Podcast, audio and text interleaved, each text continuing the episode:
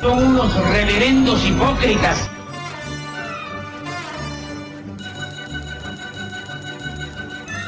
¿Por qué no suben a la tribuna a responderme si son tan hombrecitos? Tú te puedes reír, tú puedes decir lo que tú quieras, pero tú mientes.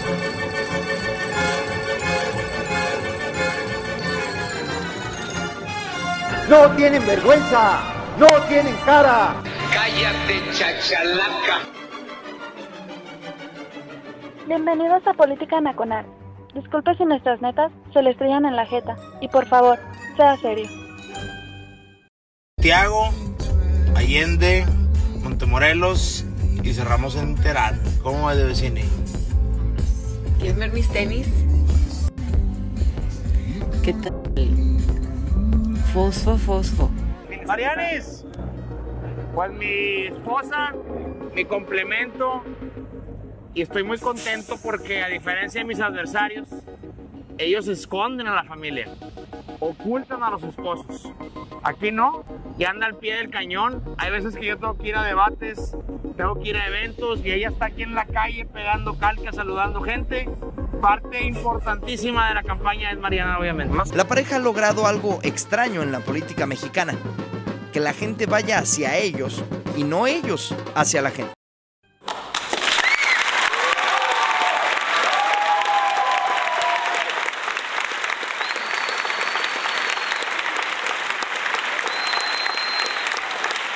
Gracias, criaturas. Gracias, juventud. Ya, suficiente. Gracias, gracias. Hola, soy Oscar Chabría dando comienzo a Política Nacional en radiotutorios.com. Este, amable, gracias a la gente que amablemente nos acompaña en el programa del día de hoy. Este, hago el comunicado oficial, pues, de que este, ya se pasaron los efectos de la vacunación. El, el jueves fuimos a, al- a la vacunación. Ah, pues ayer fue jueves, ¿verdad? Ya no sé ni en qué fecha vivo.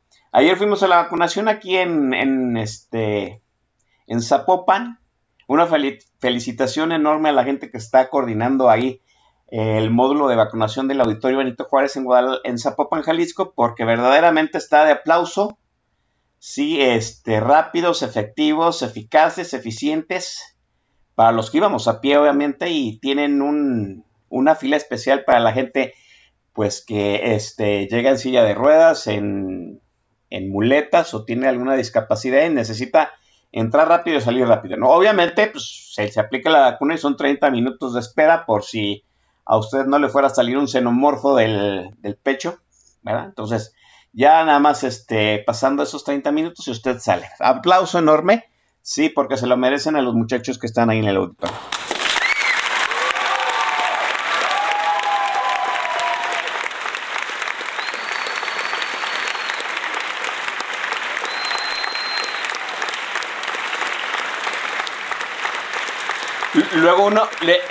Basta, luego uno se pone a pensar, este, yo llegué y salí en 40 minutos, mal, vuelvo a decir, incluyendo los 30 minutos de espera. Y luego me pongo a pensar por qué esos 40 minutos no se aplicaron desde la primera vez que mandaron a llamar a la gente de la tercera edad. No, para vacunar a mi madre, sí, la primera dosis fue una noche completa haciendo fila. Eh, la segunda dosis tardamos seis horas en llegar al módulo de vacunación. Sí, entonces, eh, híjole, pues sí se agradece que se hayan organizado, pero pues carajo, ¿no?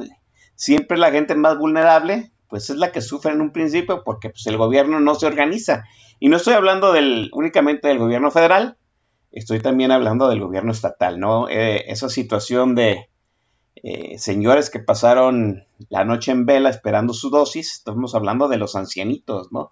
Qué bárbaros, qué bárbaros. Ahora sí el gobierno está asignando un horario, ya no hay que hacer fila. Bueno, digamos que sí hay que hacer fila porque pues, de algún modo se tiene que entrar ordenadamente, pero la fila es, vamos, 10 minutos, ¿no? En lo que te toca tu hora de entrada y van para adentro. Este, este, se, se agradece esa situación. Obviamente, pues agradeciendo a todo el mundo que paga sus impuestos, porque al fin y al cabo las vacunas las compramos entre todos. Todos sin excepción, ¿no? Eh, oiga, hoy venimos a darle cierre al, a la reflexión que nos ha mantenido ocupados en las últimas semanas, que es la elección intermedia del 2021. Y quería cerrar esta reflexión pues con nuestro especialista en redes, amigo este, ya de esta, de esta especie de congal. Es un favorito dentro de los analistas que toman el micrófono aquí en Política Nacional. Yo me congratulo de tener nuevamente aquí a Leo García. Leo, bienvenido, buena noche. ¿Qué tal, Oscar? Buenas noches, buenas noches. Me, dijeron que mandara saludos a toda la banda del TAG, porque si no dicen que, es como que no hubiera sucedido nada, entonces buenas noches a la banda del TAG. Buenas noches a todos quienes nos escuchan. Sí, ahora se ponen bravos, ¿no, Leo? Ya sabes que van a venir a Política Nacional y todo el mundo te pide que les saludes, que les firmes autógrafos, ya te estás convirtiendo en un twist star. Muy a diferencia de cuando llegaste la primera vez, ¿no? Así diciendo, pues, traigo dos, tres compas, ahorita ya traes flota. ya, hay un poquito de rating. A, ver, los voy a retar a, todo, a todos los que traen aquí, a todo el barrio que viene respaldando a Leo García, que también le digan que cuando vaya a hablar en las, en las radiodifusoras grandes y en las televisoras, a ver que también mande saludos a la porra, ¿no? Este, oye, Leo García, Leo García, eh, las, las campañas en redes, y me acuerdo que tuvimos una conversación precisamente de las campañas en redes en el 2018, ¿sí? Desde entonces ya estábamos hablando que los políticos, los partidos, este, los candidatos, pues al fin y al cabo no habían acabado de entender cómo se puede hacer una buena campaña eh, de comunicación política en, Twitter, en Facebook, en las diferentes redes sociales que se manejaban aquel entonces, ¿no? Ahorita todavía hay más redes, ahorita vamos a hablar de ello. ¿Cómo viste tú esta campaña del 2021? ¿Por fin los políticos le van agarrando feeling a comunicarse en redes sociales? Híjole, no, no, yo creo que nos siguen quedando a deber muchísimo. Eh, eh, hubieron casos de excepción muy interesantes, ¿no? Donde sí se detenían a hacer conversación, donde sí ponían atención. Fíjate que creo que lo más difícil que tienen los políticos en las redes es escuchar. ¿no? Les cuesta mucho trabajo escuchar. Eh, vienen ellos queriendo empujar sus consignas, sus ideas, en el mejor de los casos sus ideas, ahí acotarlo pero no escuchan y bueno, siempre eh, les cuesta sobre todo manejar la parte que les resulta adversa, ¿no? Los reclamos, las exigencias y más, pues cuando son, eh, y como, como fue el caso, ¿no? Con toda la, la campaña de parte del mismo aparato de gobierno, de todo el régimen, eh, los que querían reelegirse, los que querían entrar a las, este, las candidaturas parte del mismo partido del gobierno, pues que les vengan y les reclamen, pues no, nomás no les cuadra. Entonces, Ahí al contrario, era eh, la misma gente, los mismos simpatizantes los que estuvieron trabajando la parte de la campaña, eh, que es lo normal, realmente ha sido el tono normal todo este tiempo en las redes. Pero no, los políticos en sí mismos, los políticos creo que los que saben sacarle provecho a la red son contadísimos. La mayoría simplemente se suben a, eh, a utilizarlo a lo mejor como un panfletito donde pegan un banner y listo, a lo que salga, ¿no? Pero no, todavía no. Todavía no hay un buen tono, todavía no hay un buen discurso de político a través de las redes sociales. Recuerdo mucho cuando empezaron a aparecer las cuentas de los políticos por ahí del 2011-2012, que hubo una sarta de quejadera de que pues, seguían esperando que el público los aplaudiera o fuera nada más un monólogo de ellos hacia nosotros, ¿no? Y, empezaron a brotar las mentadas de madre y luego el PRI dijo, no, pues hay que ir a regularlos porque estos no se saben este, sumir como los ciudadanos que, son. Y me parece que sigue permeando mucho esa situación, ¿no? Que el político piensa que llega a ser aplaudido en las redes sociales y que el monólogo es de ellos hacia nosotros. Sí, no, completamente, ¿no? De hecho, eh, justamente por lo que te digo, ¿no? No escuchan, que creo que esa, esa es la parte más delicada de todo esto creo que eh, además de todo, eh, los exhibe a ellos en general lo que es su dinámica de decir, sabes que yo vengo a decir, yo vengo a hacer, yo vengo, yo traigo esto. Y no escuchan, no reciben, no son receptivos a lo que la gente les dice. Y esa es, un, esa es, una, esa es una parte que además eh, también se nos está escapando a nosotros como usuarios. Decir, bueno, ok, tú vienes trayendo un discurso, pero ¿qué crees? Que yo tengo esto que decirte. Esa es una de las partes más delicadas, porque además el, canal, eh, la, comunicación en las redes, digo, cada una tiene su lenguaje, cada una tiene su tono, su dinámica, pero en general son, es un medio muy horizontal. Tú los tienes a un tweet de distancia, a una mención en Facebook de distancia, a lo que tú quieras, ahí están. Entonces, eh, con frecuencia yo veía y tenía un poquito esta parte de la conversación también, decir, bueno, háblenle ustedes a los candidatos, háblenle, o sea, ellos son los que están queriendo el cargo, están, supuestamente están viniendo a convencernos de que votemos por ellos, bueno, háblenles, díganles algo, ¿no? Y la respuesta suele ser, dice, bueno, es que ni hacen caso, es que ni responden, bueno, es que eso no debería de importar.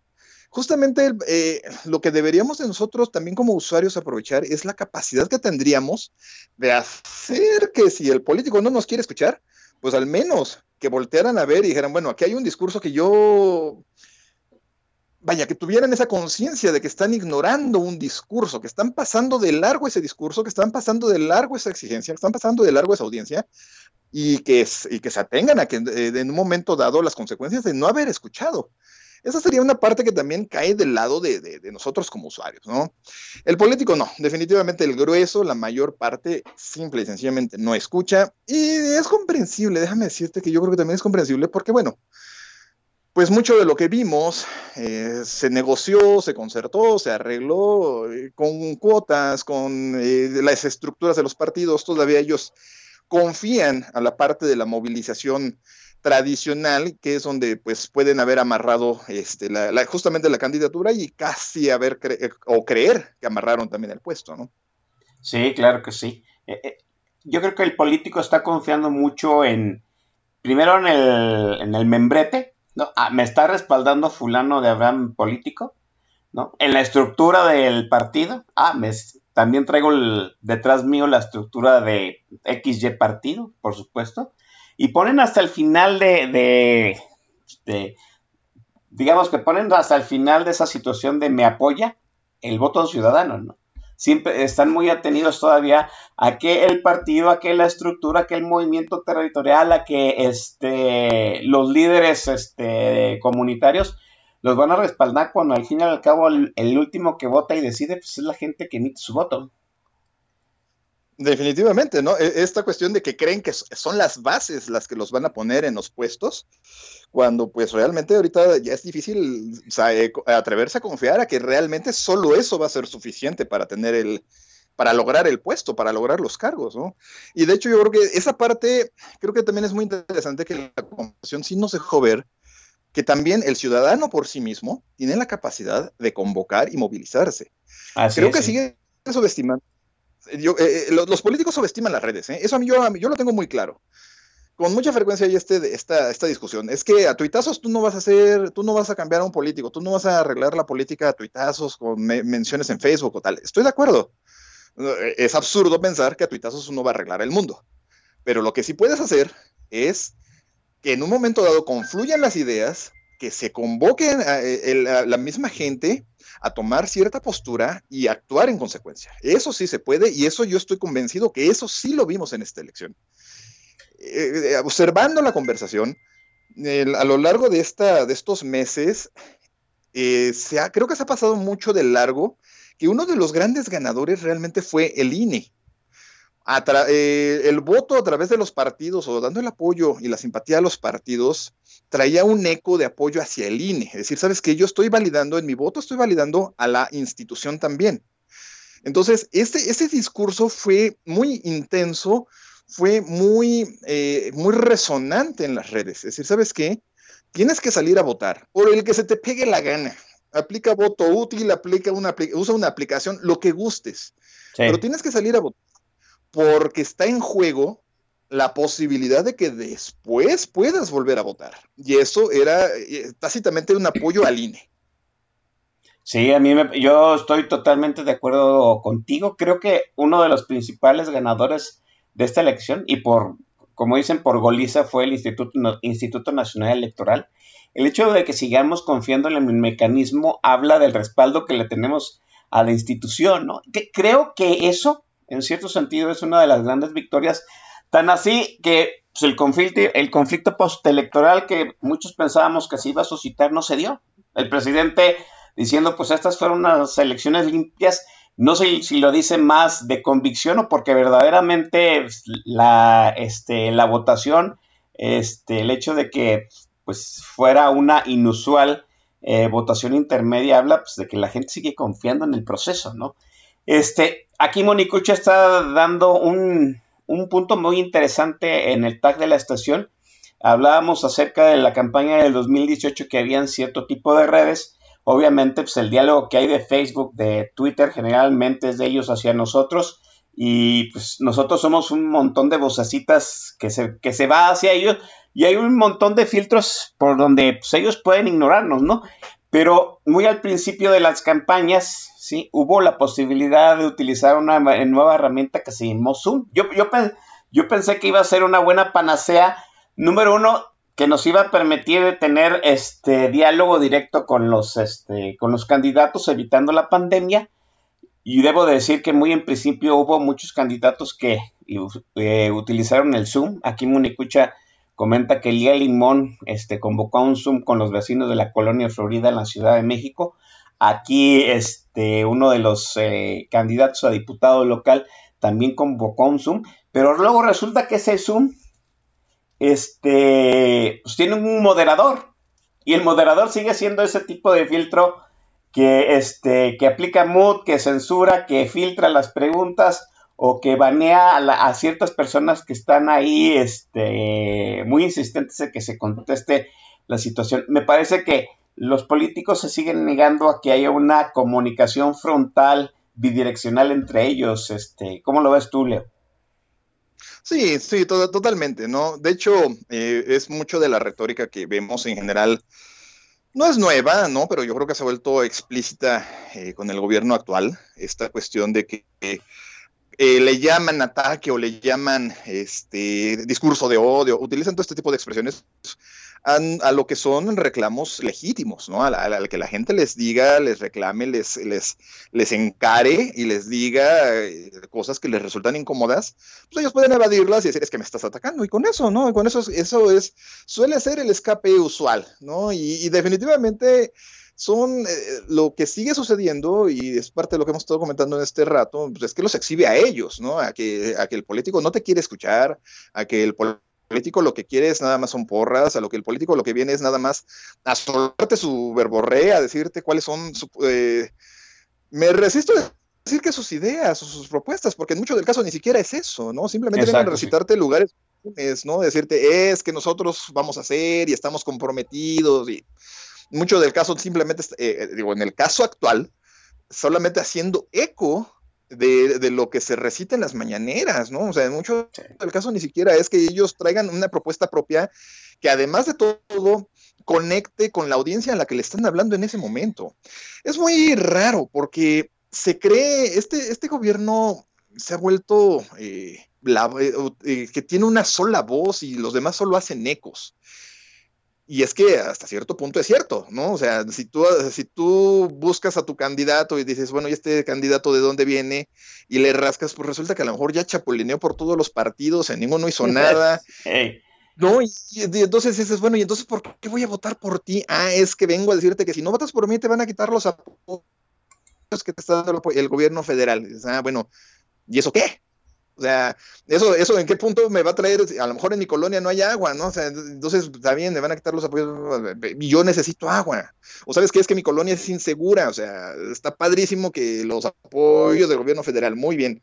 Pero yo, mi colonia es insegura, compadre. Tu, tu, el presidente al que le estás haciendo eco, la seguridad le viene guanga, el cuate no ha hecho absolutamente nada. Tú, que estás frente a mí, que me estás hablando, que quieres convencerme de que te dé mi voto, ¿Qué vas a hacer para traerme seguridad? ¿no? Y, casos por el estilo, donde eh, eh, ellos simplemente se montan al discurso oficial porque realmente es lo único que tienen.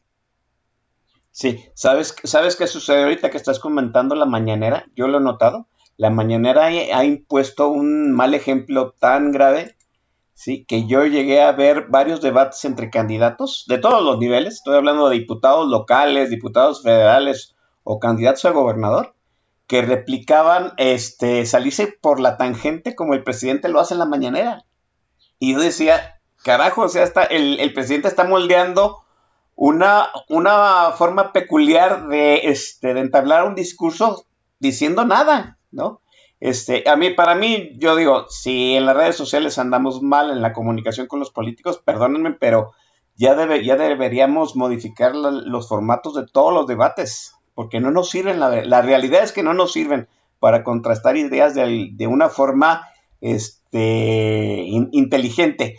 Eh, Leo, ¿qué candidato ejemplar dirías tú que usó de una forma medianamente correcta las redes? Danos un ejemplo.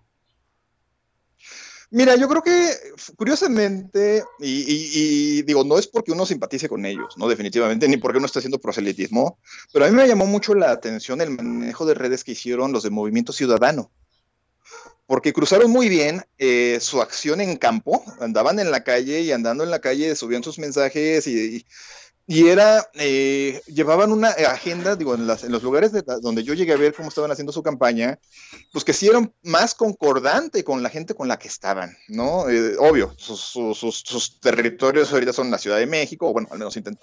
Y entonces tú veías que sí estaban, eh, estaban manejando su campaña con un discurso que era más o menos concordante con la gente con la que estaban, con el candidato con el que estaban, y lo estaban subiendo a las redes. Eso, eso a mí me pareció muy interesante, porque bueno, finalmente también fue lo que se propusieron ellos, ¿no? Ser el intentar ser como que un poco el, tercero en discordia en esta, en esta campaña. Y lo, y lo, trabajaron, lo trabajaron bastante bien, ¿eh? Esa parte creo que la trabajaron bastante bien. Digo, no, no fue generalizado, pero sí creo que se distinguieron un poco del resto. Hubieron eh, eh, así casos de excepción notorios, ¿no? Que es el caso este del buen Santiago Arroyo, que, que, el cuate igual andaba en la calle y usó su telefonito y andaba con su gente y subiendo sus mensajes y escuchando y haciendo propuestas. Son muy contados los casos, muy, muy contados los casos. Creo que este Santiago Arroyo dio un ejemplo de utilizar el, el live de Facebook directamente con el electorado, ¿no? Bueno, Santiago Arroyo respondió preguntas aquí en Política Nacional de gente de todos los distritos, no solamente de su electorado, puedo decirlo, ¿no? Yo me metí a, un live que tuvo, este, todavía no había, qué lástima que nos llegó el Spaces tan tarde porque hubiera sido una buena herramienta eh, en las campañas, pero creo que sí, Santiago Arroyo fue de los pocos candidatos que se lanzó al vacío, porque al fin y al cabo eso es, ¿no? O sea, no tener un moderador, sí, estar tú de frente con la gente, independientemente si puede o no votar por ti, pues sí es lanzarse al vacío y creo que nos falta este más candidatos así, uno, y sí, por mucho que la gente no acabe de entender la situación de Movimiento Ciudadano, este, creo que sí lograron permear en todo mundo el discurso de, pues nosotros somos la tercera opción, eh, de las dos trincheras que usted que nadie quiere y nosotros somos la tercera opción, aunque electoralmente no les haya redituado tan bien, debo decirlo, ¿no? Sí. Sí, no, la estrategia que siguieron fue, fue interesante, ¿no? fíjate que mencionas algo que es importante. Y, y, ahí es donde está, creo que el quid de todo este asunto. El hecho de que los políticos aceptaran tener un diálogo así tal cual, eh, entendiendo plenamente el concepto de lo que es un diálogo, los expone.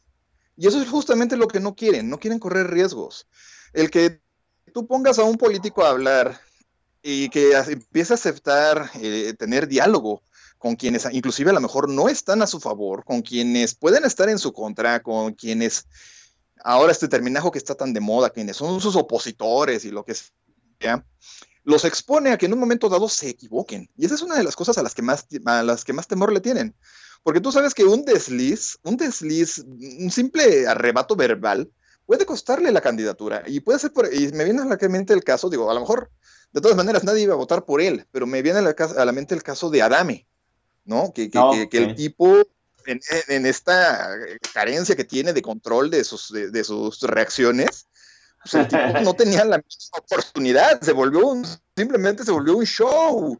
Y el tipo al final, en el colmo del cinismo, pues intentó explotar ese show y ni así pudo. Y ese es el problema. Los políticos lo que no quieren es correr ese riesgo, porque saben que el riesgo que tienen, una de las cosas que yo creo que las, redes sociales sí nos ha traído y que sí es bien palpable es justamente eso, que tú estás siempre eh, a un tweet de que te destruyan tu reputación, o sea, un desliz, una, este, un arrebato te puede hacer garras y eso es a lo que esta gente le teme. Y yo creo que nos falta invertir esa capacidad de destrucción que tienen las redes sociales, ¿no? Si, si, si de algún modo usáramos esa fuerza viral que tiene el Twitter para destruir este respaldos y candidaturas, el ejemplo de Alfredo Adames es sin duda este marca ejemplar, ¿no? fue le mentó la madre a la gente que, que iba pasando en automóvil. Mucha gente me va a decir, no, pues es que aún así no, va, no iba a ganar Alfredo Adame. Pues no, pero este, no, iba a, no iba a perder tan este, ridículamente, ¿no? O sea, alguien fue a revisar este, eh, la casilla donde votó Alfredo Adame y nada más tuvo un voto. Y todo el mundo subimos que era el de él, ¿no? O sea, ya si ni siquiera él votó por sí mismo, pues sí está cabrón. Pero vamos, que tu familia votara por ti, está cabrón, ¿no? Sí, eh, eh, mira, en este caso a lo mejor su familia es la que menos votaría por él porque a lo mejor es quien lo conoce mejor, quien mejor lo conoce, ¿no? Pero eh, es, es, muy, es muy, es un caso bien interesante porque, oye, ¿cómo vas y le metas la madre a quien le estás pidiendo que vote por ti? O sea, ah, ¿no? Sí. Aquí nos están diciendo varios este, amigos que están en el, en el tag de la estación que Movimiento Ciudadano en la Ciudad de México prevale el, el camarada Chertorivsky, que es doctor, el doctor Chertorivsky, les faltó coordinación. Es cierto, debo decir que es cierto, ¿no? Eh, vuelvo, vuelvo al comentario. Aquí este, creo que la hoja de ruta de cómo manejar una campaña coordinada que, ha que le ha dado buenos dividendos al movimiento ciudadano empezó aquí en Jalisco. Y, y sí debo decirlo que sí se necesita que los candidatos se coordinen. ¿no? Se coordinen sobre, muy probablemente sobre la cara más visible. Aquí en Jalisco, pues todo el mundo se coordinó con la cara más visible que era Lemus. Eh, ahorita la cara más visible del Movimiento Ciudadano en Jalisco, que es Enrique Alfaro, no está con buenos dividendos políticos. ¿Y saben qué hizo Alfaro? Se fue de vacaciones, ¿no? O sea, se desapareció de las redes y fue lo mejor que pudo haber hecho y toda la campaña se centró en este, agarrarse de la imagen de Pablo Lemos, que ahorita podríamos ser es el político ascendente del Movimiento Ciudadano en Jalisco y vamos, conectó con la gente, debo decirlo, ¿no? Muy probablemente a Movimiento Ciudadano le faltó replicar esa situación en la Ciudad de México. Vamos a, déjeme dejar la charla aquí con Leo García, vamos al primer corte musical, vamos a seguir hablando de Movimiento Ciudadano porque tenemos que ver eh, cómo se dio el fenómeno del primer candidato TikTok, ¿no? Este, eh, híjole, no, puedo creerlo. Ah, vamos a hablar de Fosfo Fosfo, su esposa y toda esta situación que sucedió en Nuevo León. Pero después del corte, como es sabido aquí en el programa, pues ahora este, las prerrogativas laborales de, este, de esta estación le entregan, eh, le ceden el control del playlist al invitado eh, de honor de esta noche. Hoy es Leo García y nos va a deleitar pues con su muy acertada decisión musical. Leo, venga, la primera rola. Ah, bueno, pues hoy abrimos la noche este, con un clásico que es de esas que, a mí al menos nunca me faltan, que la traigo, donde quiera que traiga música la, la debo traer, que es de Pearl Jam. Vamos a ver Do the Evolution.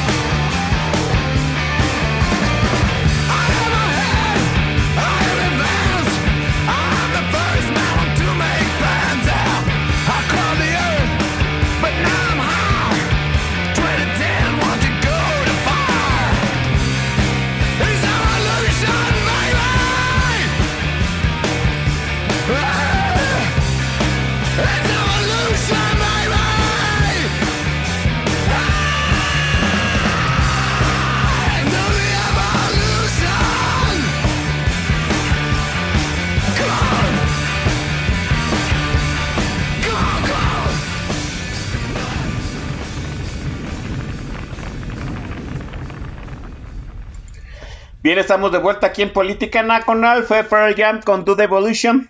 Eh, yo sé que varias gente va a renegar ahí en el tag. Digo, si no hay, si nadie reniega en el tag del playlist, ¿hubo playlist en Política Nacional? ¿No? Sí. Este, no, no ha llegado todavía nuestro interventor musical, ¿no? Le vamos a poner falta. Qué raro que no haya llegado. Sí, bueno, pero yo sé que ahí al tocayas Oscar Constantino y a, Osh Moreno, a, los dos Oscars tocayos, les ha gustado el playlist porque son rockerísimos.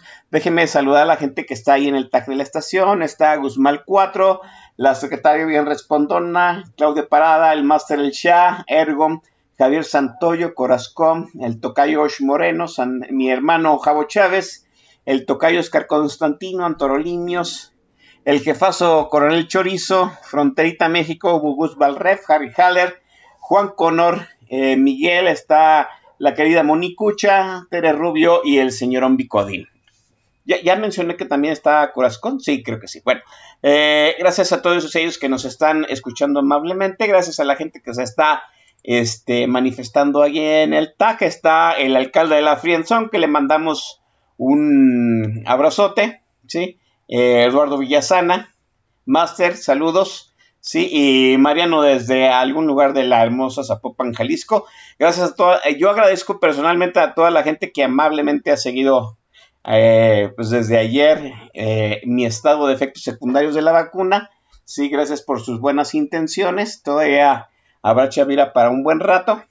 muy probablemente necesitamos unas vacaciones, eso sí, pero por lo menos aquí vamos a seguirle. Este, eh, ¿qué, sucedió en Nuevo León? Yo, sé que eso merece, pues, yo creo que uno o dos programas aparte, porque pues, en realidad no, no, entendemos. Vamos, Nuevo León siempre ha tenido una idiosincrasia muy particular dentro de la República y no es queja, digo, pues, los tapatinos tenemos nuestra propia idiosincrasia, eh, los chilangos tienen la suya, de hecho ya les van a hacer una película mexicana que se llama Chilangolandia, que muy probablemente los voy a pintar como son, ¿no? Pero sí, sí nos vendría bien un programa para entender el por qué Samuel García, pues este muchacho que se va a convertir en uno de los este, gobernadores más jóvenes, no sé cuántos años tenga Samuel, eh, pero sí parece ser pues, de los 33, en la edad de Cristo, ¿no? Este, la edad de la muerte de Cristo. Entonces, pues sí, 33 literalmente lo hace el político más joven, el gobernador más joven, a menos de que existiera algún otro más, más jovenzuelo que él. Pero miren, ya 33 y es gobernador. Sí está interesante el asunto, sobre todo porque este, pues Samuel García eh, emanó de un video de TikTok, ¿no? Este, para darse a conocer a nivel nacional en donde él está hablando, pues eh, ya lo escuchamos en el intro de Política Nacional, está hablando de, los, de las localidades que está visitando en Nuevo León.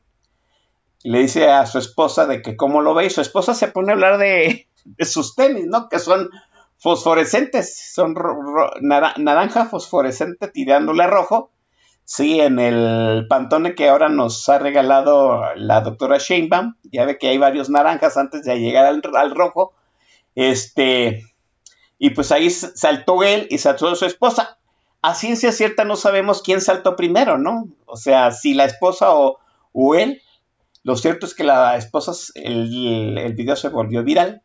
Después se viralizó otro donde se quejaba de su sueldo de 50 mil pesos, de su trabajo de, este, pues a tal parecer era de esos muchachos que llevaban los palos de golf en algún club allá en Nuevo León. ¿Sí?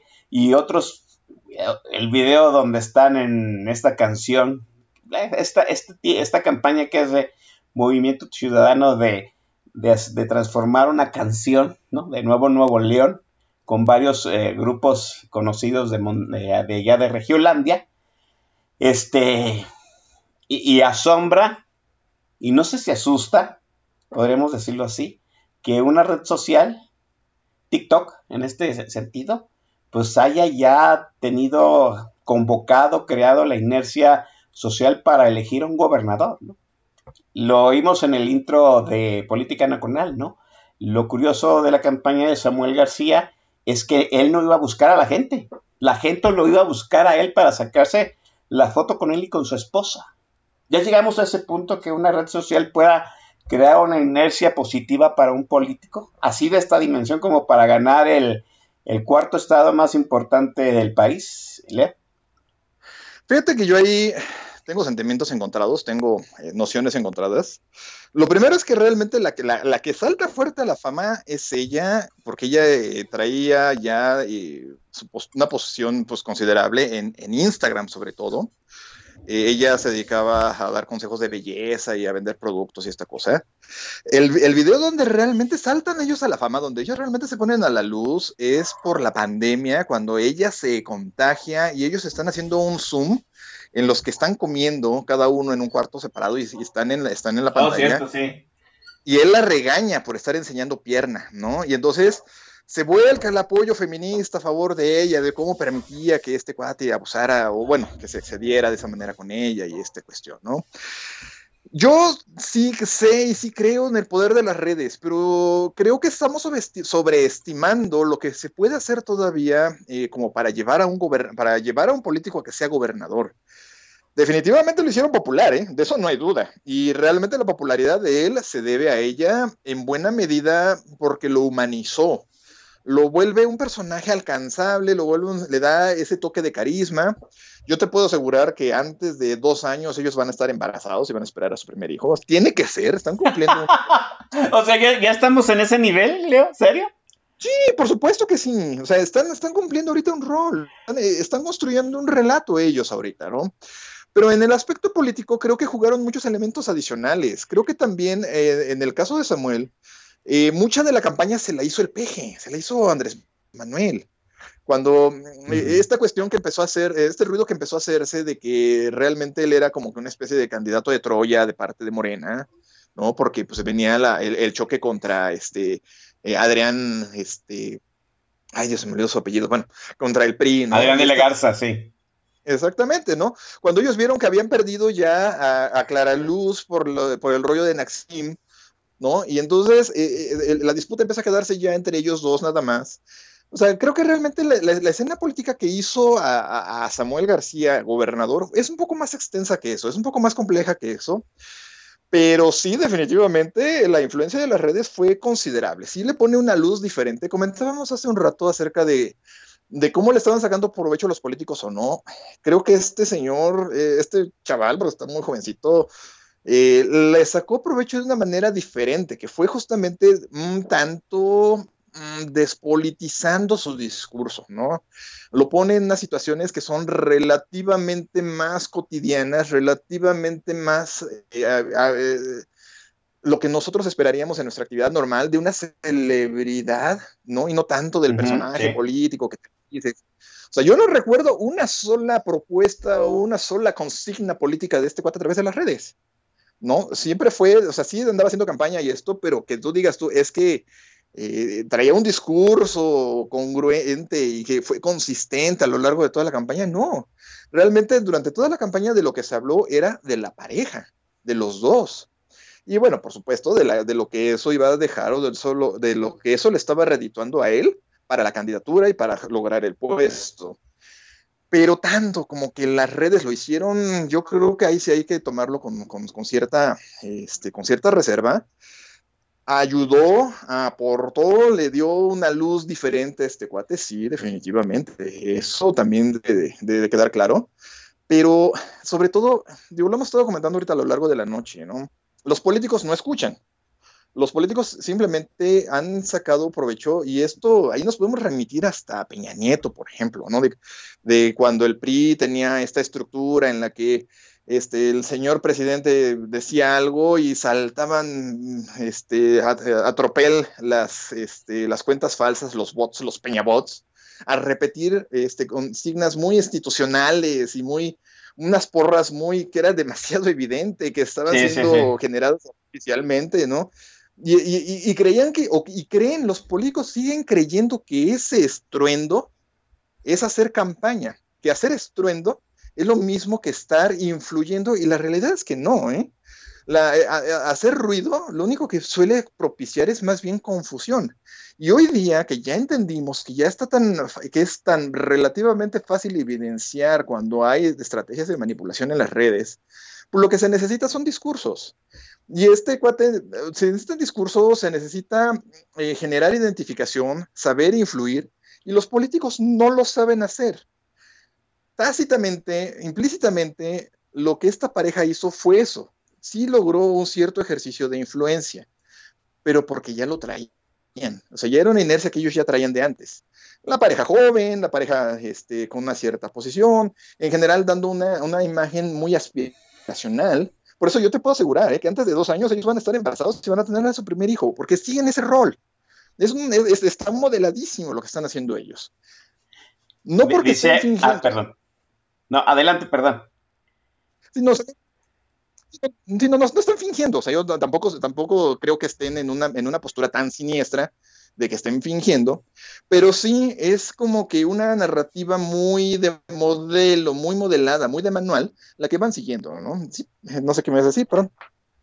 Ah, eh, aquí iba a comentar, dice Oscar Constantino, que es duplicar la narrativa de los Kennedy. Y yo la voy a poner un poco más en el estilo de Mesoamérica. Es como perfeccionar la narrativa de Peño Nieto y la gaviota, ¿no? En cierto sentido. Exacto, exacto, exacto, exacto, tal cual, ¿no? Y, y, y tú te fijas, la, la, mayoría de los presidentes hasta, hasta ahora habían más o menos seguido ese mismo modelo. O sea, tú lo puedes ver con Fox y la señora Marta, lo puedes ver con, eh, con Calderón y, y, la señora este, Sabá. Sí, con todos ellos era, era de, de, de, la, la, tenían que proyectar la, la, eh, la, imagen de la familia como la tenemos concebida, ¿no? De la familia nuclear. Y eso, acá en, estos, en este caso de Samuel, pues es con más ganas. Y están siendo, además de todo, ellos están tomando un papel aspiracional muy interesante. Entonces, a fuerza, tiene que incluir un chamaco, o sea, no hay vuelta, ¿eh? se, me, se, me, hace muy el estilo de, ay, pues nos vamos a juntar para este, unir dos reinos, ¿no? Y tener, debe de haber un heredero para consolidar este, la unión, ¿no? Se me hace muy Juego de Tronos eh, versión Edad Media, ¿no? Algo así. Pero sí, puede tener una razón. Déjeme decir, un, de, decir una cosa, ¿no? Eh, hablaste tú de algo que este, me, has, me resuena ahorita en la cabeza, desacralizar la, desacralizar la política o hacerla más light, quitarle esta parte, ¿cómo decirlo? Formal, ¿no? De, de, la política, este, hacer una narrativa personal acerca del político, comunica con otro tipo de electorado, ¿no?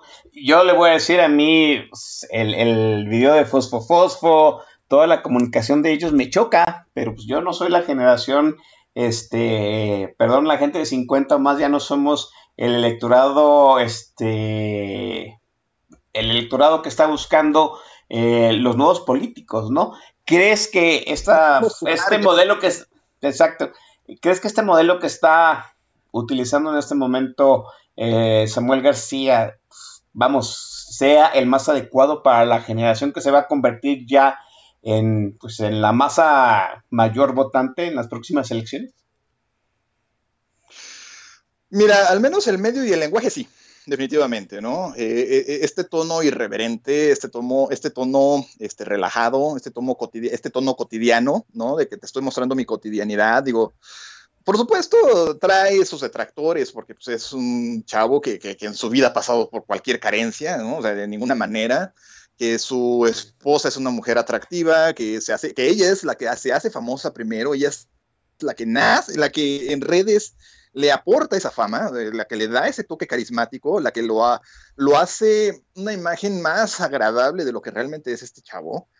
Y, eso es justamente el, atractivo que ellos tienen, esa es la ventaja que ellos sí tienen. Insisto, no, no, no tanto como para hacer un, este, hacer un gobernador, yo creo que hubieron muchas cosas más ahí, pero que sí le da a un cierto target, ¿no? Recordaremos que ahorita también está en, en el discurso, en la, en, la, en la conversación, está el tema de las clases medias.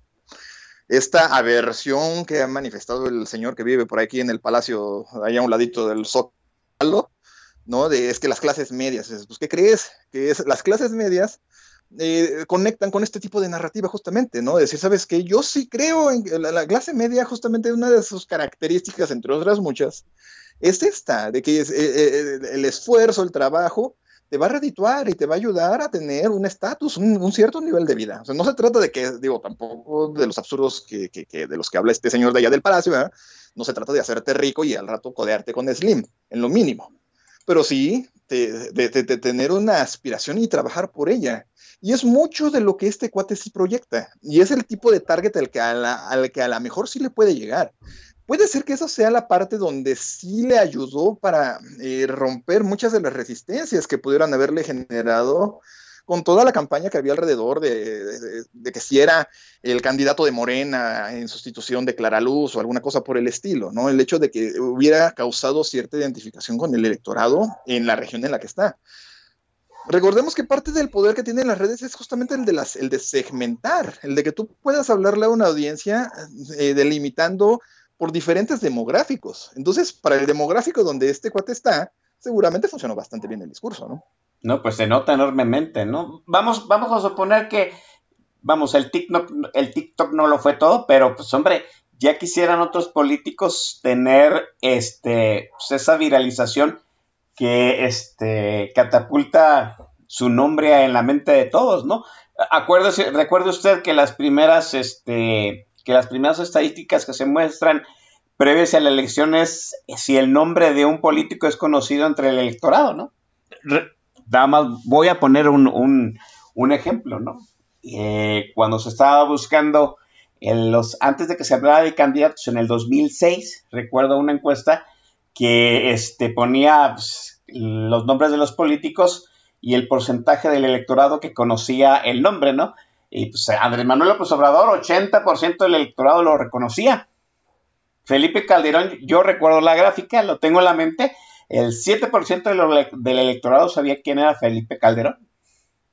Sí, claro. yo supongo, yo supongo que muy en el inicio, aquí está la estimadísima Tere Rubio, yo creo que en el principio, pues, el candidato del PAN la arrasaba, el candidato del, del PRI, este, ah, después se me va su nombre, eh, yo creo que tenían, eh, eran más conocidos en el electorado que Samuel García. Y mire usted, ¿no?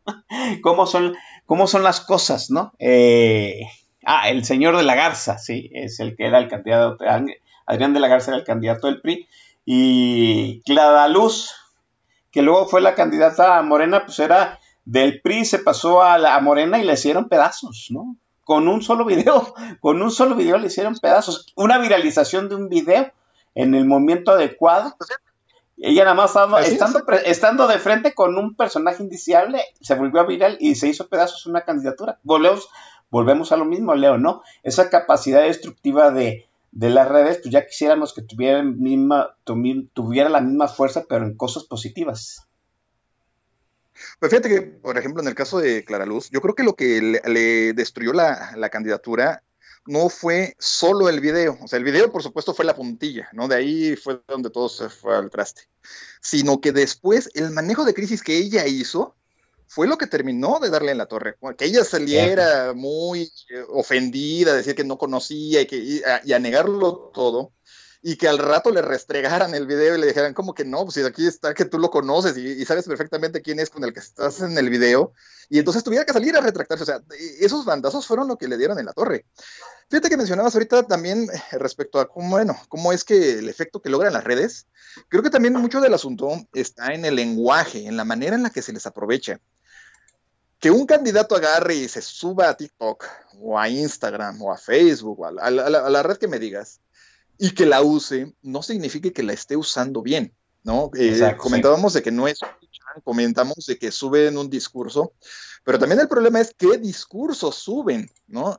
Me, eh, eh, los ridículos que vimos en la campaña fueron, yo creo que, que, que, que quedarán y deberán, ojalá que las escuelas de, que se dedican a enseñar ciencias sociales, este, ciencias políticas y todo eso lo, lo, lo estudien, porque fueron aberrantes muchos de los discursos que vimos a través de las redes sociales, que los candidatos que pensaron que las redes sociales iban a ser el medio por el que iban a poder hacer campaña, pero lo último que hicieron fue sacarle provecho, ¿no? Sí. Y esta cuestión es, es- es parte de lo que sí marca esa diferencia. Acá posiblemente algo que yo sí les puedo reconocer y que es bien característico del discurso y de la forma en la que aprovechan las redes eh, Samuel García y su esposa, es la espontaneidad y eh, hasta cierto punto la pareci- pareciera al menos que es algo muy cotidiano, que es algo muy natural.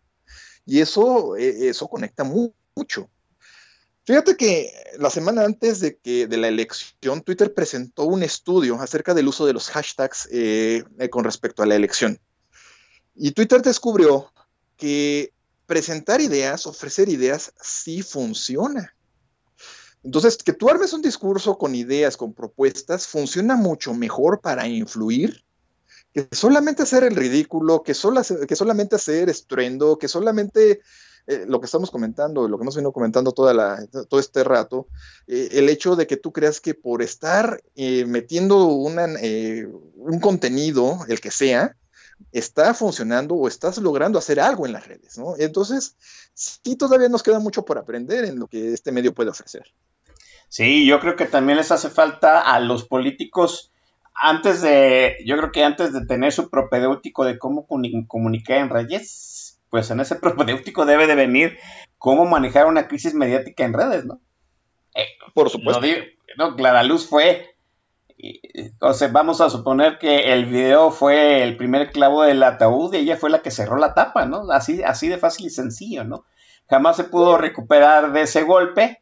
Sí logró recuperar un, trecho, pero pues eh, le dio una línea de flotación y la candidatura de, Morena en Nuevo León, que de hecho aquí dice, dice la gente, pues sí, sí, iba liderando, ¿no? La- las primeras encuestas este, de preferencia de votación electoral en Nuevo León, antes del video de Clara Luz, pues ella era la que iba liderando, liderando la, este, la votación, tan así que pues, existía el temor de que el cuarto estado más importan- importante del país, pues fuera para Morena, y no pasó, ¿no? Y como dice Samuel García, pues Nuevo León es tres o cuatro estados de los que ganó Morena. Sorry, pero electoral y económicamente sí es así. Sorry, ¿no? Este, déjeme dejar la conversación aquí. Vamos a hablar de ahora qué hicieron los ciudadanos, ¿no? Hay que decirlo, ¿no? ¿Qué hicimos los ciudadanos? Vamos a ver si de verdad hubo una inercia viral en el voto útil y vamos a hablar también de los influencers de- del Partido Verde y las repercusiones que van a tener. Pero mientras les cedo el control de la consola, del Master, al estimadísimo Leo García. Leo García, venga, dinamítalos. Vámonos ahora con un clasicazo. Bueno, el grupo es de esos clásicos infaltables a los que ya somos de una cierta edad y que nos gusta eh, el, el tipo de este ritmo. Nos vamos con Def Leppard, con Paperson.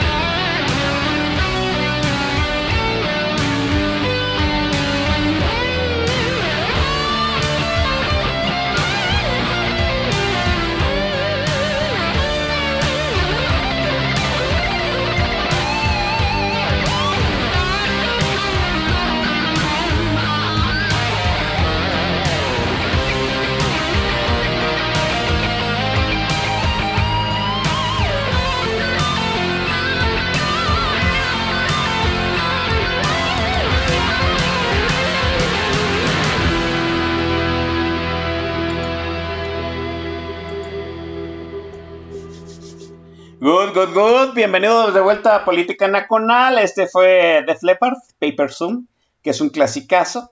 Yo sé que Leo García se está reivindicando.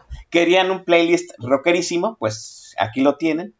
No, este, ahorita la consola ya se ve más lustrosa después de que la semana pasada tuvo que tocar al maestro Cristian Nodal y ahorita estamos con The Leppard, ¿no? Eh, su- suena hasta exorcizador el, el playlist hoy de este de Leo García. Alguien me preguntó de qué va el playlist hoy, pues es un playlist exorcizador, ¿no? Eduardo Villasana ya le dio visto bueno este al playlist, que bueno, no.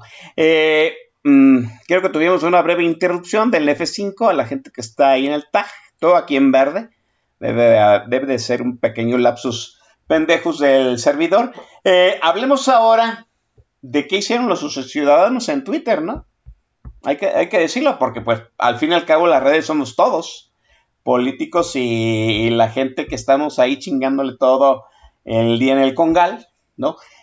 ¿Cuál fue el, el- el- yo, yo lo que quiero saber es que si en realidad la preocupación esta de que había que ponerle una contención a, a- a Morena en la Cámara y esta motivación del voto útil que hasta creó dos páginas webs para que si usted no quería hacer las cuentas matemáticas por sí solo, pues otro, otro, otros ciudadanos se las hacían y le decían, mira, pues este es el eh, partido no, no moreno que este, puede ganarle al candidato por distrito y pues toda esta faramaña que se armó para hacer un entramado y que Morena no ganara. Y en cierto sentido logró cierto equilibrio en el Congreso, aunque todavía se está debatiendo si ese equilibrio va a ser real. Eh, en teoría sí existe, pero en la práctica apenas vamos a ver si va a funcionar. ¿Tú crees que sí, sí permeó en las redes esta situación del voto útil? ¿Los ciudadanos ya podemos coordinarnos vía redes? Fíjate que hay, dos vertientes muy interesantes eh, en el mismo principio, ¿no? Eh, la idea del voto útil sí funcionó, sí, definitivamente fue la principal convocatoria que tuvo la oposición, pero a la vez ese es el problema, que fue la única convocatoria que tuvo la oposición. ¿no? El hecho de decir, ya. ¿sabes? O sea, eh, vota por el que quieras, menos por Morena. Dices, "No, ok, o sea, digo, eso, eso nos pone en una situación bastante precaria políticamente hablando. ¿no? Eh, yo le, le oí una expresión al güero Jorge Castañeda que decía, yo voy a ir a votar este, aguantándome el olor porque por primera vez voy a tener que votar a lo mejor por el PRI, ¿no? Y, y ¿Cuántos no hubieron así que a lo mejor eh, creyendo en el PRI votaron por el PAN? Digo, se me hace más, muy raro ese caso, se me hace más probable el caso que a lo mejor este, siendo panistas tuvieran que votar por el PRI. Situaciones por el estilo que se antojan antinatura políticamente hablando, ¿no? Sin embargo, sí, sí, fíjate que yo estuve haciendo alguna medición para respaldar en un momento dado lo, que, lo que sucediera. Yo tenía curiosidad de ver cuál iba a ser la conversación. Y a lo largo de ca- prácticamente todo lo que va del año, yo busqué un parámetro más o menos objetivo que me dejara ver cuál era el tono de la narrativa y se me ocurrió algo que creo que me dio un buen termómetro, que es escuchar la conversación respecto al INE, específicamente las menciones y respuestas que estaba recibiendo el INE a través de Twitter. No estoy oyendo a ningún político, no estoy oyendo a ningún partido, no estoy oyendo nada. Yo quería oír qué le estábamos diciendo al árbitro. Al principio, eh, a mediados de febrero, principios de marzo, eh, las menciones que se le hacían al INE eran contra la institución, ¿no? contra Lorenzo Córdoba, contra Ciro Murayama, y era lo que dominaba la conversación. De cada 10 tweets, 8 llevaban el hashtag, eh, algún hashtag relacionado contra Lorenzo Córdoba, contra el INE, contra Ciro Murayama, eh, acusando al INE de corrupto. Cuando empezamos a darnos cuenta en el colectivo todos que ese era uno de los principales riesgos, fíjate que hasta dónde será que a lo mejor el mismo López Obrador se encargó de darnos ese norte. ¿no? Que eh, ahí, era donde había que poner la atención en la amenaza contra la institución. Y eso es muy interesante porque empieza a moverse la conversación. Y para mediados de abril, lo que dominaba en las menciones hacia el INE era, yo defiendo al INE, yo creo en el INE, voto, este, que votar es seguro, hashtags favorables al INE. Y el discurso de confrontación de parte de Morena empezó a disolverse Lo que empezó a hacer Morena fue encerrarse en una cámara de resonancia bastante incongruente, bastante disfuncional, donde por un lado le iban y le pegaban al INE, pero por el otro lado convocaban a ir a votar. Está muy congruente, no es el discurso, pero pues era lo que ellos traían. La oposición, nos, eh, la oposición en cuanto al, entendiendo correctamente el concepto de oposición de los políticos, fue también lo único que tenían. Salir a decir que había que votar por ellos porque si no nos íbamos a quedar sin, sin futuro prácticamente, ¿no? Y entre el discurso de que sin futuro pues era inclusive el riesgo de que se siguieran destruyendo las instituciones. Implícitamente, bueno, incluye al INE.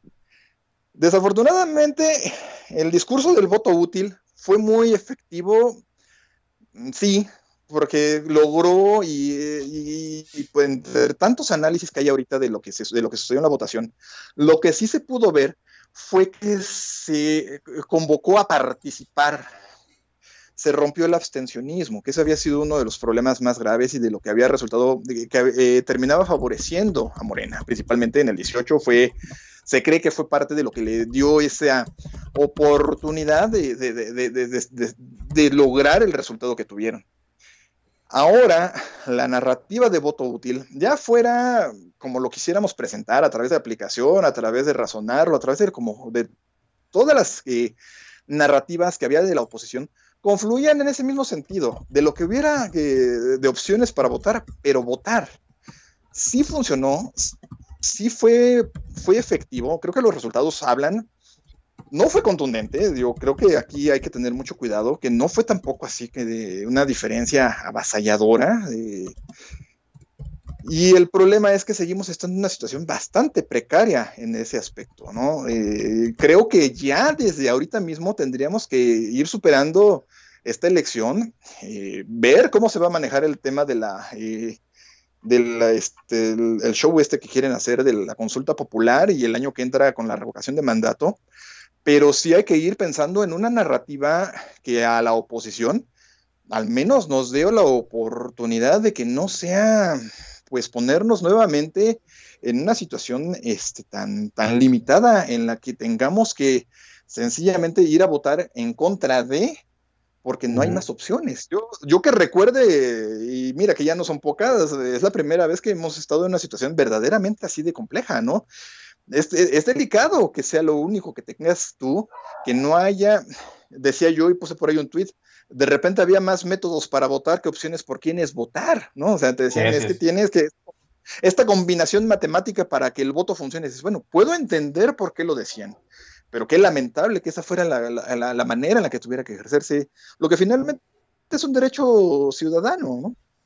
Sí, así es. Eh, nosotros lo comentamos en un Spaces el mismo día de la elección, ¿no? Yo, yo ¿no? yo no había tenido esta noción de urgencia electoral desde la elección del 2000, de, desde el momento en que pues, fuimos a, a, votar en contra de, de que el PRI permaneciera en la presidencia de la República. No había tenido esa noción de me preocupa enormemente el efecto de la elección hasta esta elección del 2021. Vamos, no había sentido esa urgencia ni en la elección del 2006 que iba tan pareja.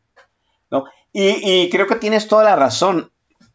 Este, creo que hay que distinguir lo que tú nos estás diciendo en el sentido de que sí fue positivo el efecto viral del de voto útil en redes. El problema es que pues, no había nada más, ¿no? Fue como ¿cómo, cómo decirlo? Como pues, la última arma, la, la última opción, nuestra, nuestra estrategia última, precisamente porque no nos movilizamos desde, antes para tener o más opciones o una opción mejor por la cual ir a, este, marcar la boleta, ¿no?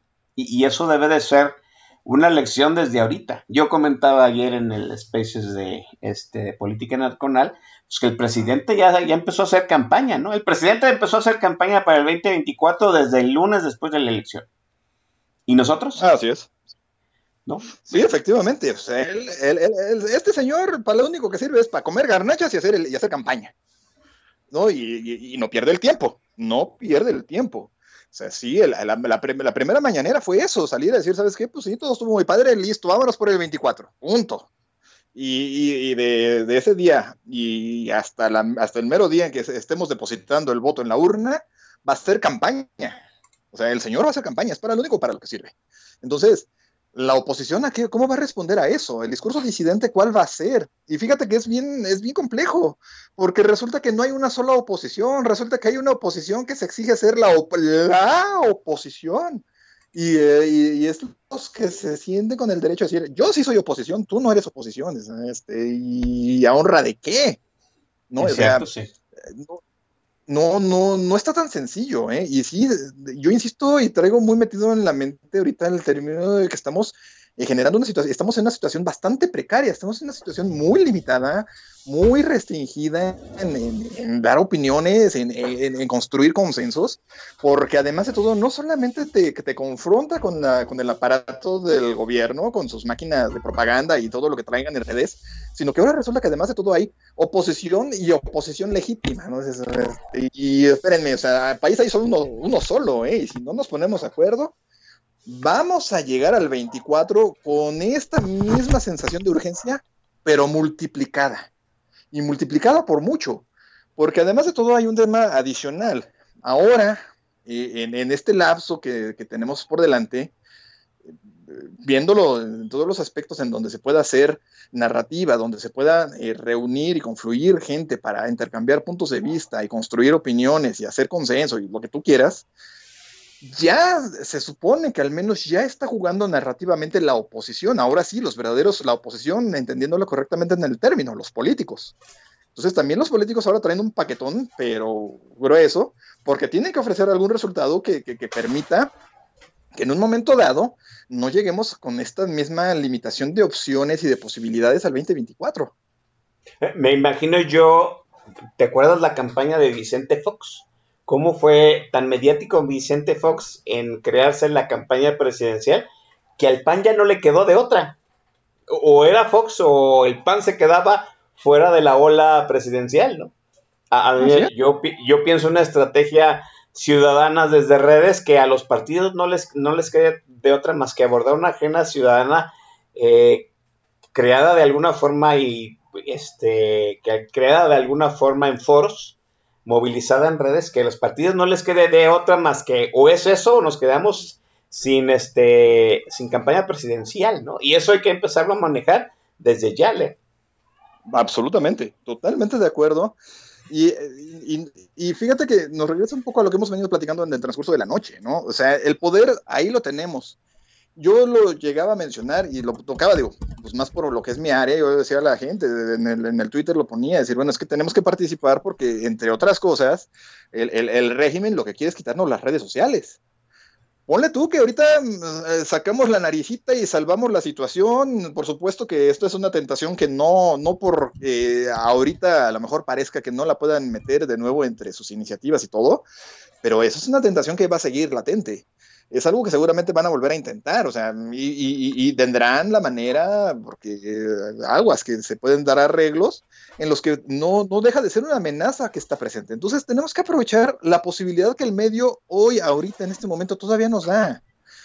Es que los políticos no escuchan, pues hazlos que te escuchen, o sea, tú ve y hazles el estruendo, o sea, yo quisiera saber de qué otra manera tú puedes tener a un político una notificación de distancia, a un tuit de distancia, a una mención de distancia, ¿no? Entonces, justamente es eso, que eh, yo, yo, yo atacaría dos flancos, es decir, ¿sabes qué? Déjense de la estupidez, porque yo sé que espero que me estén escuchando de esto de yo soy oposición y tú, eh, yo soy más oposición que tú y entonces yo tengo más derecho que tú de ser oposición. No, es una, debería ser una sola la oposición, debería ser uno solo el discurso, que no significa tampoco que estén completamente de acuerdo, simplemente debería de ser la posibilidad de, de respetar los distintos puntos de vista y que se, se pueda construir en los puntos de coincidencia y entender que cuando no se coincide, pues pueden ser áreas de oportunidad. Eh, Pero claro. final, finalmente es eh, el interés por un mismo país, por una misma ciudadanía, por un, qué sé yo, como lo quieras tú presentar. Y eso es la parte que sí debería de ser el tronco común de todo esto que se construya. Debería ser el eje que rija, de decir, ¿sabes qué? Tenemos enfrente a un compadre que, que, lo único que sabe hacer es campaña, destruir instituciones y tragar garnachas. A ese, hacia allá hay que apuntarle. Ah, no, que si tú eres más oposición que yo, a que yo soy oposición legítima y tú no eres oposición legítima. Eso debería quedar ya superado y debería de construirse una narrativa, un relato propositivo, una, una buscar construir una campaña prospectiva. No solamente construir el discurso de que se le tiene que contener al régimen actual por sus afanes destructivos, sino también que en un momento dado pues hay oportunidades y se puede construir y se pueden generar cosas nuevas y se puede mejorar, pero tenemos que empezar a hacerlo ya, porque cuando parpadeemos, cuando nos demos cuenta la siguiente vez que estemos hablando tú y yo aquí, a lo mejor va a ser porque ya estamos a horas de ir a votar, ¿no? Y, y- y así, se rápido, así se de rápido esto, ¿no? O sea, eh, mira, eh, es- no sé, creo, ya perdí la cuenta, pero eh, es real. Hemos estado platicando acerca de estos temas desde que, desde que estábamos a días de ir a votar en el 18 y hasta hoy día, cuando ya estamos con el hijo atravesado en el 21, ¿no? Sí, es cierto. ¿Sabes cuál es otra situación este, que no acabamos de, de comprender? Queremos que, todo, que todas las, este, las debates, los planes sean absolutistas. ¿sí? Queremos que en la agenda nacional todo el mundo esté de acuerdo y no es así. ¿Sí? En, la- una agenda nacional siempre va a haber cosas que no estén de- en tus ideas o es que estén en contra de tus ideas, pero al fin y al cabo es modular un programa, eh, no sé, que el 70-80% de las propuestas, este, tú estás a favor de ellas, ¿no?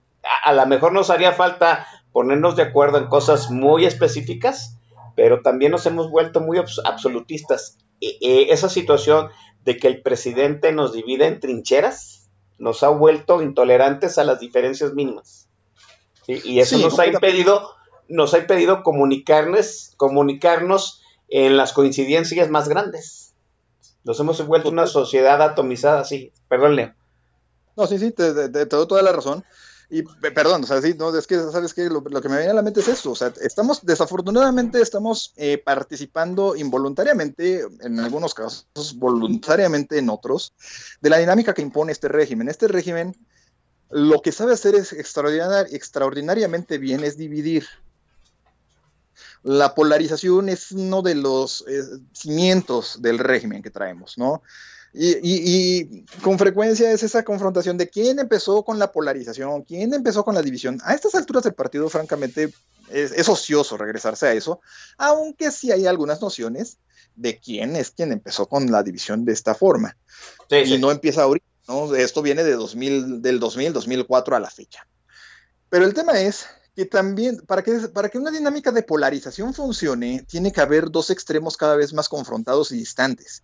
Y eso la gente lo está propiciando. Quienes creen que es su deber, su obligación a rajatabla, confrontar todo y cuanto dice el PG, pues lo único que están haciendo es, es funcionar de tontos útiles. Y, y digo, y, y sé que como lo estoy diciendo suena chocoso, ¿no? De cómo, cómo, cómo, cómo hablas de que no polaricemos y le llamas tontos, este, perdón, pero es que sí es una tontería tener que creer que esa co- confrontación a rajatabla va a servir de algo. No va por ahí. Sí, por supuesto que no puedes escaparte a, la, ola, al, eco que genera la, mañanera, por ejemplo, ¿no? O sea, de ninguna manera.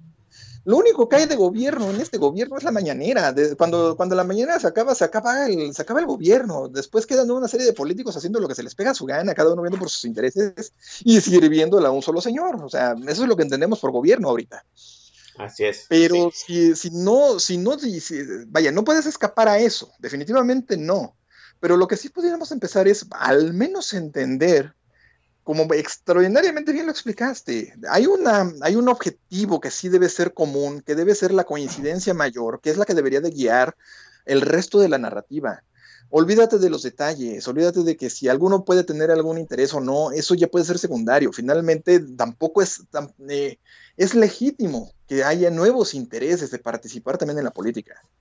Entonces, eh, sí necesitamos agarrarle otro tono a las redes, muy específicamente a las redes, que bueno, finalmente es lo que es, es el tema que nos ocupa esta noche, ¿no? Eh, que el medio ahí está, que todavía ahorita a la fecha no nos lo cobran, que todavía a la fecha no tiene las restricciones, que todavía a la fecha es un medio libérrimo, ¿no? Pese a lo que se pueda pensar eh, del, del- de los ejercicios de moderación que de repente tienen que hacer, pero el, el medio es libre y está a la mano y, y te pone a los políticos a una notificación de distancia, a un tuit de distancia, a una mención de distancia.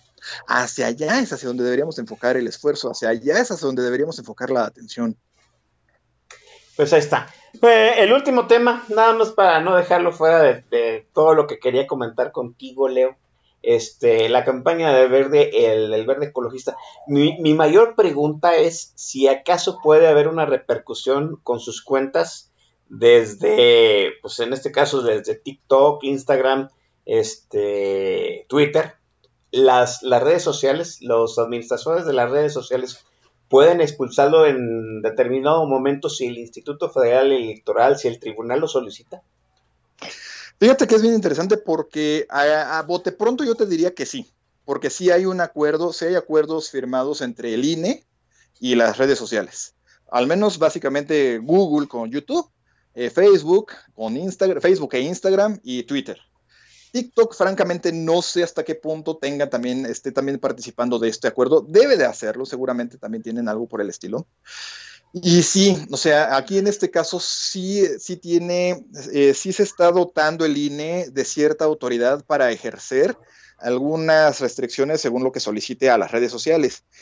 Lo que es interesante es ver justamente cómo lo van a manejar. O sea, ya, fíjate que yo por ahí oía una entrevista que le hicieron a Lorenzo Córdoba donde le decía, bueno, este caso se tiene que atender porque sí, efectivamente no se puede permitir que vuelva a suceder eh, como antes, de que pues fuera con una multa económica y pues ya, ahí quedara, ¿no? Sino que sí se tiene que buscar algún castigo ejemplar, pero también ver pues que no sea algo que se pueda eh, calificar de censura, que no sea algo que se pueda calificar, eh, por ejemplo, en algún punto de repente eh, se movía la, eh, eh, la idea en la conversación de que si procedía eh, quitarle el registro al verde, ¿no? Y cosas que a lo mejor no son exactamente eh, lo adecuado y que finalmente tampoco sentarían ni un precedente ni serían realmente un escarmiento, ¿no? Entonces se tiene que buscar y seguramente van a, sí va, va a suceder algo. Yo lo que puedo temer es que sea, o que, vaya, lo que yo puedo suponer, más que temer, suponer, es que van a actuar de manera proporcional al, cuál puede ser la influencia, el alcance, más que la influencia, el alcance de cada uno de quienes participaron. Van a ser, yo creo que algo segmentado, algo dividido, eh, algo eh, donde van a distinguir con respecto al tamaño y el volumen de audiencia de cada uno de quienes decidieron participar. Y seguramente será algún tema eh, de alguna restricción de visibilidad o cosas por el estilo. Digo, algo que, que, mm, que realmente les duela, digamos, ¿no? Que no sea que se tache o que se pueda pensar como censura, porque pues ya en algún punto estaban alegando que finalmente solo habían ejercido ellos el derecho de expresión o alguna cosa por el estilo, pero que tampoco sea algo que pueda ser pasado por alto eh, este, tan fácilmente, que finalmente es lo que se puede suponer que es a lo que le apostó el verde, ¿no? Es decir, ¿sabes qué? Eh, metemos esta campaña, que finalmente yo dudaría bastante de su efectividad, y eh, eh, pues si nos van a penalizar, pues pagamos, que finalmente no pagan nada, simplemente se les quita de sus prerrogativas. Así es, sí. Y la claro, ¿no? Entonces, eh, algo tendrán que encontrarle y sí, sí, de que van a proceder, seguramente sí van a proceder. O sea, no lo van a dejar eh, pasar y que, se, que, que en un momento dado se siente un precedente, pero para mal, ¿no? Que se siente un precedente negativo en el que pudiera eh, seguirse eh, pro- propiciando que sigan con estas prácticas. Eh, tú, tú lo comentabas, eh, tú dudas de la, del poder de convocatoria de los influencers en cuestiones de política, pero ya es la segunda vez que sucede. Eh, eh, digamos en cierto sentido que el verde ecologista se arriesga casi por nada. ¿Ves? Es que, ¿sabes qué? Que no, el que, el que tú veas a un cuate famoso mandando un mensaje político no significa que esté ejerciendo influencia. O sea, tú puedes pasar y ver, y, y, o sea, si tú eres un personaje que tiene, por decirte, un número alegre, ¿no? Que tienes un millón de seguidores en, en Instagram y sales a decir, oye, es que yo te invito a que hagas el voto por tal partido, realmente eh, que eso pueda eh, significar un ejercicio de influencia es bastante cuestionable. El que tú pudieras hacer un planteamiento más extenso, eh, para, vaya, para que tú puedas hablar de influencia, tenemos que, solemos hablar realmente de eh, ejercicios más extensos, con mucha repetición, con eh, diferentes frentes, con diferentes formatos, como para que tú puedas lograr finalmente implantar una idea en tu audiencia. Y no es el caso, o sea, una sola publicación no, no cumple ese objetivo, ¿no? Sin duda habrá quien sí tenga cierta propensión, a, por el motivo que sea, a seguir el ejemplo de lo que ve en las redes, pero yo creo que no es tanto como para pensar que esto de alguna manera le trajo algún beneficio real al, partido en sus resultados. Digo, no hay los demográficos como para confirmar o refutar lo que estoy diciendo, pero sí puedes extrapolarlo por lo que hemos visto en otras campañas de influencia.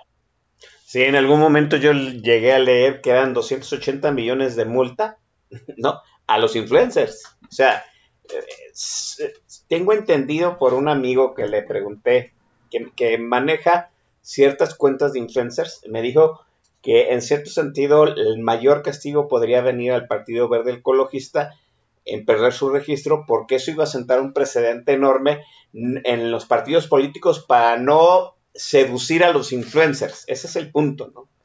Eh, más que nada atacar la, fu- la fuente de este problema, ¿no? Pero fíjate que también por ahí, eh, y siguiendo con lo que esto, y esto yo se lo escuché decir a Alonso Córdoba, que él, él pensaba, y, y coincido con este punto, por eso lo cito a él, que tampoco sería una vía, porque finalmente no hay los demográficos como para confirmar o refutar hasta dónde esta campaña le reditó algún resultado al verde. Sin embargo, el verde sí tiene votos, o sea, sí tuvo votación. Entonces, tú no puedes saber realmente si esa votación fue resultado de este ejercicio de influencia, entre comillas, ponerlo, ¿no? Entonces, tampoco puedes dejar a, a quienes votaron por el verde, tampoco los puedes dejar sin esa representación del partido, sin esa base, por el motivo que haya sido, a lo mejor simplemente por estructura, por conveniencia, por lo que sea, pero el ejercicio del voto fue, les favoreció. Ese fue, esa es la parte del lado de los ciudadanos, de la gente que votó. Entonces ahí tú tienes que cuidar esa parte. Yo ya, y a mí me parece que va a ser más eh, razonable, que lo que buscan es eh, desincentivar a los influencers o a quienes se consideren influencers a vender sus publicaciones. Y seguramente esto va a terminar siendo un castigo hacia ellos. Recordemos que el desconocimiento de la ley no te exime de cumplirla. Así es. sí. Entonces aquí lo, el, el tribunal lo que va a terminar, seguramente por donde se van a ir, digo yo, por lo que he leído de algunas personas, es que el tribunal va a determinar a quienes de, qui- de- de quienes vendieron sus publicaciones, se les puede, a ellos, a, los, a los influencers, a los, a los usuarios que participaron de esta campaña, eh, se les puede multar y, y que sea proporcional para que realmente resulte en algo ejemplar para que después, no solamente el verde, porque también habría que pensar en eso, que no es algo que sea excluyente, ¿no? No, no es algo que esté limitado solamente al verde, sino que se pudiera propiciar que otros partidos lo intentaran y entonces disuadir a que alguien acepte la oferta, o sea, que, que caiga del lado del- de, los influencers, decir, ¿sabes qué? No, ya entendí que no puedo hacerlo y entonces no acepto participar. Sí, eh, también me comentaba esta persona, pues, este, que sí, como tú bien lo decías en un principio de esta intervención, pues eh, Google, Facebook, tiene sus maneras de castigar a los influencers, ¿no? Y de algún modo también Google, este, Facebook están, están reflexionando acerca de pues, el riesgo de esta situación. Eh, algunos les van a desmonetizar temporalmente este, sus publicaciones, a otros les van a restringir el- la cantidad de publicaciones que pueden tener, etcétera, etcétera. Pero sí, se, sí, sí está muy a, a debate esa situación. ¿Va a ser una de esas resoluciones que hay que leer completitas? Sí, hasta la letra pequeña porque debe de sentar un buen precedente. Volvemos a lo mismo porque ya es algo reiterativo. Eh, Es algo que ya pasó y no se le puso un castigo ejemplar tan así que volvió a suceder, ¿no? Eh, vamos a la última intervención musical de el DJ Leo García. eh, para cerrar, para re- retornar y cerrar esta plática muy a gusto, muy chingona con Leo, con, con Leo. Leo, venga. Pues nos vamos con uno, otro de esos grupos que son grandes, que, no pueden faltar en el playlist de, de- de quien se precie de gustar de esta música. Nos vamos con Van Halen y vamos con Human Being.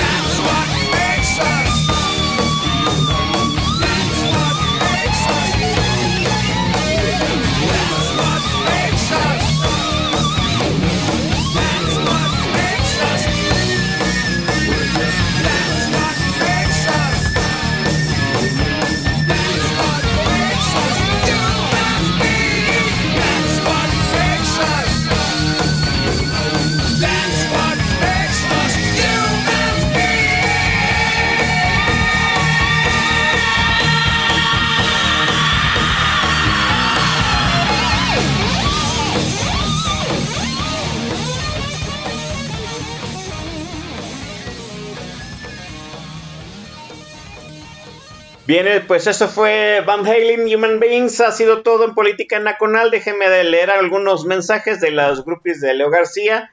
Le- leo para DJ perpetuo de Política Nacional. O sea que tú pongas el playlist siempre. Quieren que pongas el playlist en Spotify. El chamaco latoso quiere que le hagas un hijo. Monicucha dice que le acabas de romper este, la imagen geek que tenías de ti, etcétera, etcétera. Entonces, este, pues sí ha sido una, eh, una visita exitosa de Leo García Política Nacional. Yo me pregunto cuál visita no, sea, no ha sido exitosa, porque siempre es un gusto, un honor, aprende uno mucho con Leo García. Leo, te agradezco enormemente que hayas estado hoy en Política Nacional. No, hombre, gracias a ti, Oscar, siempre por tomarme en cuenta. Es un verdadero gusto. Gracias a toda la banda que anda por ahí escuchando. Eso de que este, les rompió su imagen geek, híjole, yo pensé que desde hacía mucho. Luego en la madrugada se pone intensito con el playlist también ahí en el Twitter, pero bueno, así es la cosa. Sí, muchísimas gracias a Leo García. Nos vamos, muchachos. Eh, gracias a la gente que estuvo bien en el tag, la gente que va a descargar este el podcast eh, por ahí en la semana. Gracias al chamaco Fauno Bastard, que es el jefazo de postproducción de Política Nacional. Eh, aún no tengo seguro si la semana que entra va a haber programa. Chequenlo ahí en las redes sociales, en mi timeline o en el timeline oficial de Política Nacional. Nos vemos, muchachos. Cuídense.